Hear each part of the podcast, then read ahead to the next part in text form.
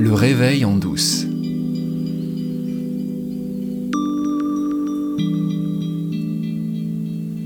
L'idée d'un secret, d'un trésor caché, elle est aussi vieille que le monde.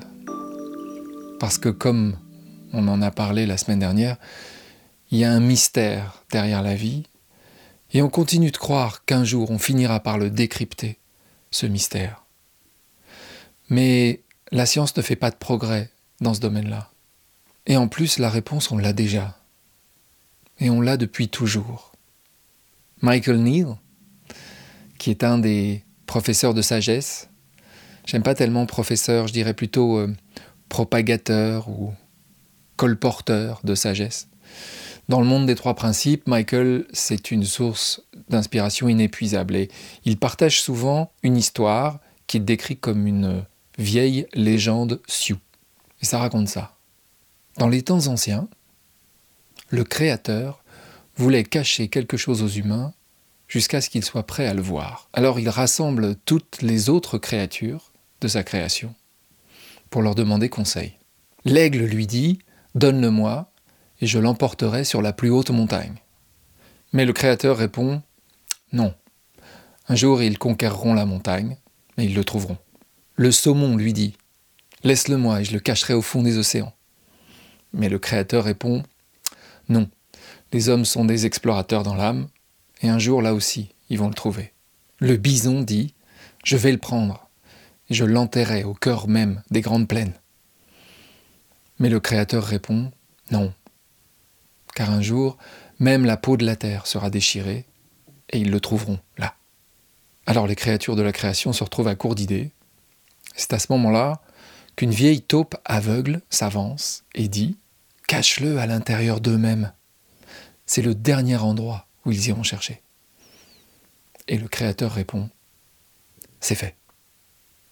Alan Watts disait que, à travers chacune, chacun d'entre nous, la nature, ou l'infini, ou Dieu, ou l'univers, ou l'unité, joue à cache-cache avec elle-même. Nous sommes faits de cette essence-là cette unité indivisible qui se localise pour prendre conscience d'elle-même et qui se cache dans une illusion de séparation à l'intérieur de toi, de moi. Et c'est ça le sens profond de cette légende. Le Créateur, c'est moi, c'est toi. Alors la semaine dernière, il s'est passé un truc très banal euh, dans la communauté francophone des trois principes, cette toute petite communauté naissante. Et ça a été l'occasion pour Jasmine, Jasmine Desbiens, qui est québécoise, qui est l'un des piliers de cette communauté, et d'ailleurs dont je vous mets euh, le lien de la chaîne, parce que Jasmine a une chaîne YouTube et elle a un podcast, et elle reçoit plein de membres éminents de la communauté des trois principes anglophones. Donc vous pourrez en profiter uniquement si vous parlez couramment anglais, parce que Jasmine est parfaitement bilingue et que la plupart, sinon la totalité de ses invités, s'expriment en anglais. Donc Jasmine nous a partagé, à l'occasion de cette péripétie, un texte qui est assez célèbre, qui a fait un peu le tour d'Internet à l'époque où il est paru. Et ce texte s'appelle Le secret, et il est signé par une autre propagatrice des trois principes, qui d'ailleurs euh, ne les mentionne quasiment jamais. Elle s'appelle Mavis Carn, c'est une octogénaire, qui a passé 45 ans de sa vie à répandre sa sagesse auprès de toutes sortes de gens et d'institutions aux États-Unis. Et elle a publié l'an dernier ce livre magnifique que je montre à la caméra, qui s'appelle It's That Simple, ce qui veut dire c'est aussi simple que ça en français. A User's Manual for Human Beings, un mode d'emploi pour les humains pas de traduction française disponible pour l'instant, mais même si ton anglais est basique, tu dois pouvoir lire ce livre, parce qu'il est écrit de façon très simple, avec des mots simples, avec des phrases simples, sous forme de lettres. Je crois qu'il y a une quinzaine de lettres dans ce livre. Et avant de publier ce livre, elle s'était rendue célèbre euh, en écrivant cette lettre qui s'appelle Le secret et qui est devenue le premier chapitre du livre. Elle a travaillé notamment avec des jeunes délinquants aux États-Unis et c'est au moment où elle devait quitter son travail qu'elle a écrit cette lettre euh, pour ses collègues et aussi euh, pour les jeunes dont elle et ses collègues s'occupaient. Et cette lettre, je vais vous la lire. Traduite en français, ça donne quelque chose comme ça. j'ai un secret à vous révéler. Personne n'a voulu vous le cacher. C'est juste qu'il s'agit d'une de ces choses si évidentes que les gens ne peuvent pas la voir, comme chercher partout la clé que tu tiens déjà dans ta main. Le secret, c'est que tu es déjà une chose complète et parfaite. Tu n'es pas une marchandise endommagée, incomplète, imparfaite ou inachevée. Tu n'as pas besoin d'être remodelé, réparé, poncé ou revalorisé. Tu as déjà en toi tout ce dont tu as besoin pour vivre une vie merveilleuse. Tu as du bon sens, de la sagesse, une fabuleuse créativité, de l'humour, de l'estime de soi. Tu es un pur potentiel. Tu ne manques de rien. La seule chose qui peut t'empêcher de profiter de ce que tu es déjà, c'est une pensée, pas celle de quelqu'un d'autre, ta pensée. Quelle que soit la pensée que tu penses en ce moment, et qui te paraît plus importante que de te sentir une personne reconnaissante, vivante, satisfaite, joyeuse, optimiste, aimante et en paix. Quelle que soit cette pensée, c'est la seule chose qui se trouve entre toi et le bonheur. Une pensée. Et devine qui est responsable de tes pensées. Devine qui décide où porter ton attention. Devine qui a le droit d'écrire, de produire, de mettre en scène et d'être la vedette du moment que tu es en train de vivre. C'est toi. Rien que toi. Pas ton passé qui est une pensée mémorisée, ton futur imaginaire. Peut-être que tu as remarqué qu'il ne se manifeste jamais, absolument jamais. Pas tes parents, ils vivent leurs pensées exactement comme toi. Pas tes amis, c'est la même chose.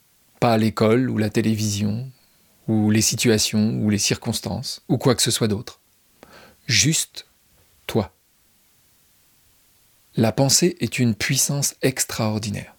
Comme toute puissance, elle peut être utilisée comme un outil, ou comme une arme contre nous-mêmes ou contre les autres.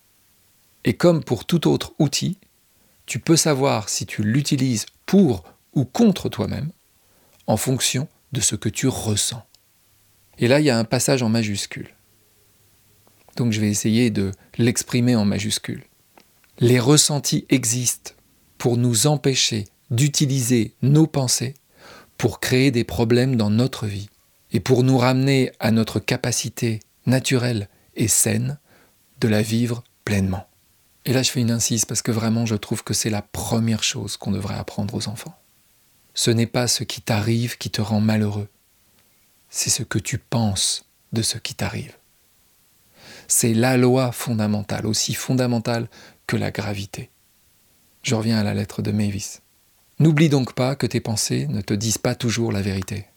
Lorsque tu es de mauvaise humeur ou que tu te sens déprimé, tu ne peux pas te fier à tes pensées. Ton quotient intellectuel baisse. Lorsque tes pensées se dissolvent et que tu te détends, ta pensée redevient automatiquement créative et positive. Ton QI augmente. La seule façon de se sentir mal dans sa peau et dans sa vie, c'est de penser du mal de ta peau et de ta vie. Cela dépend de toi à chaque minute de ta vie. Et c'est toujours à toi de décider. C'est le meilleur de tous les secrets, le plus libérateur que j'ai jamais appris, et je veux te le confier aussi. Avec amour, Mavis. Et là je t'entends. Mais alors, le libre arbitre? Tu nous as saoulés pendant je ne sais pas combien d'épisodes sur le fait que le libre arbitre n'existait pas, et tu es en train de me dire que je suis responsable de mes pensées? Mais si je suis responsable de mes pensées, alors j'ai du libre arbitre. Je peux choisir mes pensées. Non, c'est pas comme ça que ça marche.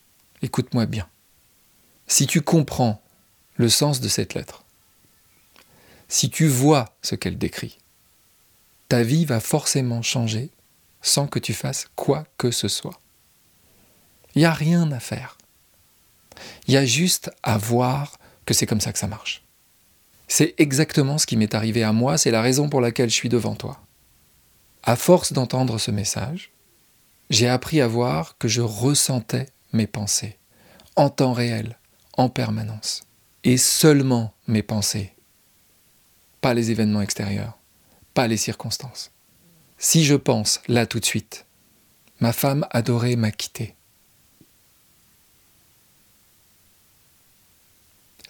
Immédiatement, je ressens la douleur de cette pensée. Et je me mets à pleurer.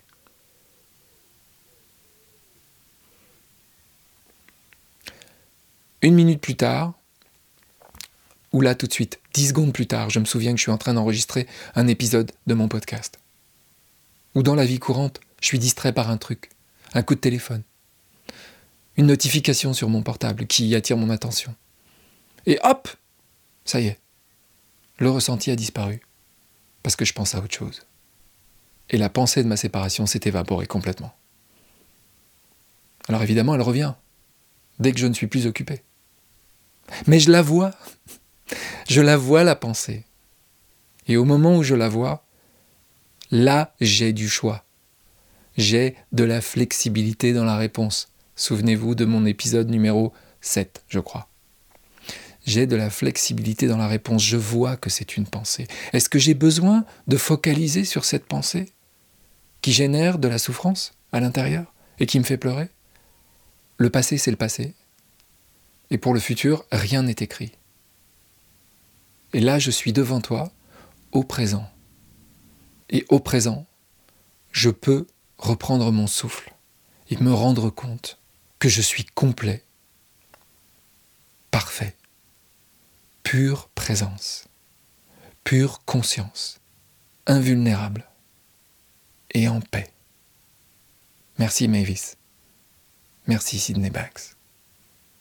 Merci les trois principes. Cette semaine, le jeudi sera le deuxième du mois, donc nous avons un webinaire de la communauté des trois principes francophonie. Il sera animé cette fois par euh, Jasmine Desbiens, dont je vous ai parlé tout à l'heure, et Virginie Mignard, et le sujet ce sera Notre corps, notre guide.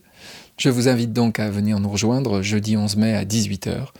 Le lien pour s'inscrire est dans la description de cet épisode, et comme toujours, l'entrée est libre et c'est gratuit.